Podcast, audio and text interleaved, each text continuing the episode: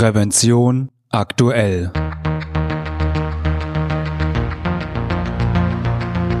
Ihr Podcast für Sicherheit und Gesundheit bei der Arbeit. Herzlich willkommen und hallo. Schön, dass Sie wieder eingeschaltet haben. Am Mikrofon begrüßt Sie Falk Sins. Der Schutzanzug, der die Kettensäge bei Berührung abschaltet, der Handschuh, der beim Zufassen die Chemikalie analysiert oder der Schutzhelm, der dank eingebauter Sensoren bei einem Aufprall Hilfe ruft. Von intelligenten oder smarten persönlichen Schutzausrüstung ist schon seit Jahren die Rede. Nur zu sehen und zu kaufen gab es bisher nichts. Warum das so ist, liebe Hörerinnen und Hörer, versuche ich im folgenden Gespräch mit meinem Kollegen Franz Reuderer zu erörtern. Hallo Franz, du hast in der aktuellen Ausgabe von Prävention aktuell hast du einen kleinen Überblicksartikel ähm, über intelligente PSA geschrieben. Also PSA für die Nichtwissenden ist die Abkürzung für persönliche Schutzausrüstung. Und dort ähm, der Begriff intelligente PSA oder auch manchmal smarte PSA geistert ja schon seit seit einigen Jahren, ähm, sage ich mal so, durch den durch den Raum. Und meine Frage wäre als erstes, was versteht man denn darunter? Hi Falk, schön, dass ich wieder mal bei dir sein kann, in deinem kleinen Studio. Also äh, unter intelligenter PSA versteht man im Wesentlichen, dass die Schutzausrüstung, was auch immer das jetzt sein mag, Helm, Brille, Handschuhe, mit dem Träger oder der Umwelt kommunizieren kann.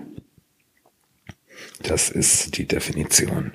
Und das heißt, wie kommuniziert dann diese PSA? Ist es dann, kann ich mir das so wie, ja, so ein bisschen ähm, Internetanwendung oder ähm, übers Handy steuern kann oder wie? Ja, gut, das kann man sich schon so vorstellen, dass es, es könnte entweder über Funk gehen oder es könnte über WLAN gehen oder es könnte vielleicht auch über das Telefon gehen.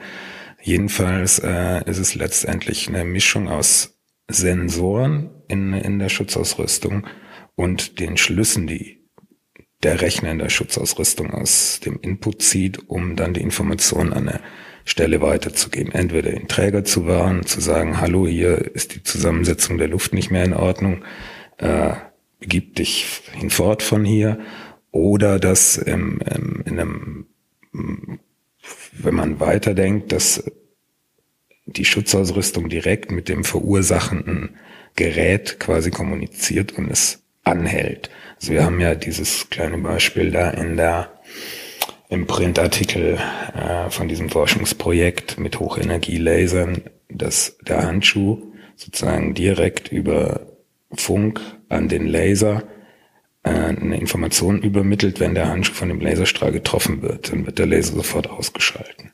Das wäre ein Beispiel. Ah, okay, sehr interessant. Und gibt es da bestimmte Typen von PSA, ähm, für die sich smarte oder intelligente Lösungen besonders eignen? Oder kann man theoretisch ähm, für jede Art von PSA eine smarte, intelligente Lösung finden? Also letztendlich sehe ich da keine, keine äh, kein Device, das da jetzt besonders äh, gut geeignet ist. Es lässt sich einen Schuh vorstellen, der beispielsweise beispielsweise die Bodenbeschaffenheit analysiert und dann den Träger vor aufkommender Glätte warnt oder es lässt sich ein, ein Helm äh, denken mit Beschleunigungssensoren, dass also wenn eine zu starke Beschleunigung auf diesen Helm einwirkt, dass automatisch, was weiß ich, der Rettungsdienst gerufen wird. Also ich sehe da jetzt ehrlich gesagt keine keine Einschränkung. Ja, da sieht die Zukunft ja ähm, positiv aus. Ähm, ich hatte es eingangs schon mal gesagt, der Begriff intelligente PSA geistert ja schon seit, seit einigen Jahren durch die, ich sage es mal, Arbeitsschutzwelt. Wie schaut es denn mit ähm, marktreifen Produkten aus? Gibt es da schon welche, die man käuflich erwerben kann? Also aus meiner aktuellen äh, Sicht heraus, also seit meinen letzten Recherchen, die auch noch nicht so lange her sind, habe ich jetzt nichts gefunden, was man jetzt heutzutage schon kaufen kann und äh, das tatsächlich an Anforderungen an intelligente PSA erfüllt, also es kommuniziert. Okay, das ist ja interessant, weil ja, wie gesagt, wird ja schon seit einigen Jahren drüber gesprochen. Ähm, weißt du zufällig auch, warum es noch keine intelligente PSA gibt? Haben da Hersteller sich mal dir gegenüber geäußert? Ja, ich habe äh, und mit einem äh, Projektverantwortlichen für intelligente PSA gesprochen.